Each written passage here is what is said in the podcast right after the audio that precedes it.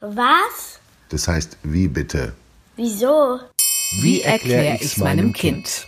Wie ein Ohrwurm ins Ohr kommt von Madeleine Brühl.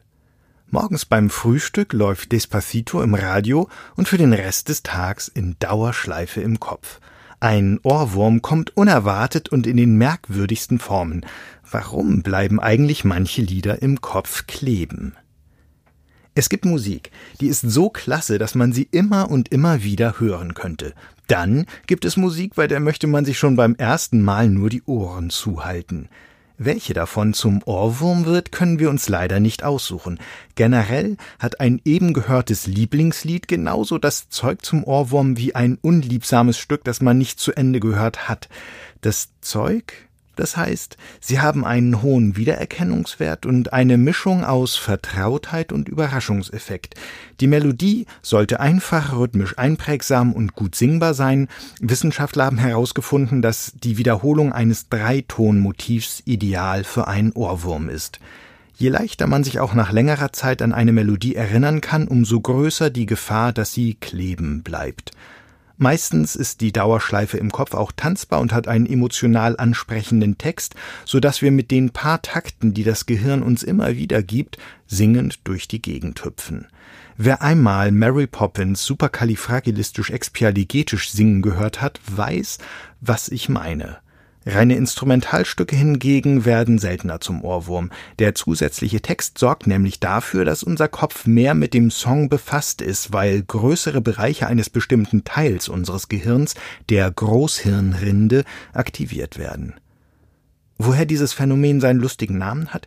Der Ohrwurm, eigentlich Ohrenkneifer, ist ein Käfer, der einem mittelalterlichen Aberglauben zufolge gern ins Ohr kriecht und sich mit seinen Zangen am Hinterteil dort festhält.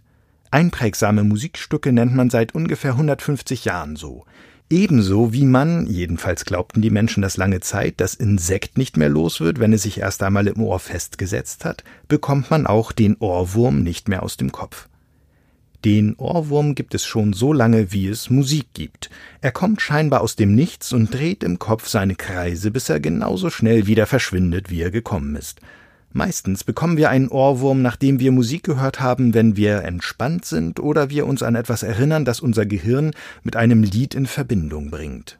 Ausgelöst wird der Ohrwurm durch unterschwellige Hinweisreize aus der Umwelt, zum Beispiel einen Gegenstand oder einen Geruch, den unser Gehirn mit einem Lied verknüpft hat, ohne dass wir es gemerkt haben. Ist ein besonders starkes Gefühl wie Freude oder Trauer mit einem Song verbunden, erhöht dies sein Ohrwurmpotenzial. Genauer, sind wir entspannt müde oder hat unser Kopf gerade nichts zu tun, gehen unsere Gedanken wandern und treffen dabei häufig auch auf Musik. Die Musikverarbeitung findet im auditorischen Kortex statt, so nennt die Wissenschaft das Hörzentrum des Gehirns. Bei einem Ohrwurm taucht jedoch nicht das komplette Lied im Bewusstsein auf, sondern nur ein Ausschnitt. Unser Gehirn versucht, die Melodie in Gedanken zu vervollständigen, um die Lücke zu schließen. Auch der Effekt, dass wir uns an Unvollständiges besser erinnern als an abgeschlossene oder vollständige Dinge, hat einen wissenschaftlichen Namen. Man nennt ihn Zeigarnik-Effekt. Durch das innere Hören versuchen wir innerlich mitzusingen. So schaukeln sich Hören und Singen gegenseitig hoch, bis der Liedausschnitt auf Dauerschleife läuft. Übrigens sind sensible Menschen, Frauen und Musiker anfälliger für diese Plagegeister. Bei tauben oder demenzkranken Menschen kann ein Ohrwurm sogar krankhaft sein. Um das Liedkarussell im Kopf zu stoppen, hilft Ablenkung. Ein ignorierter Ohrwurm verschwindet nach ungefähr 20 Minuten wieder von allein. Je stärker man sich aber darauf konzentriert, das Lied zu vergessen, umso hartnäckiger hält es sich.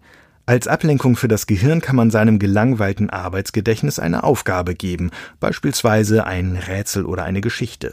Wenn man weiß, wie das Lied heißt, kann man es auch im Ganzen anhören und so seiner Erinnerung an die fehlenden Stücke auf die Sprünge helfen.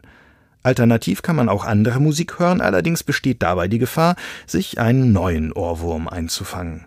Es gibt aber noch einen anderen sehr effektiven Trick. Kaugummi kauen. Das funktioniert, weil einige Hirnregionen für Kaubewegungen und für Ohrwürmer verantwortlich sind, aber nicht beides auf einmal können. Je länger wir also kauen, umso weniger schafft es das Gehirn, an dem Lied festzuhalten. Tschüss, Ohrwurm.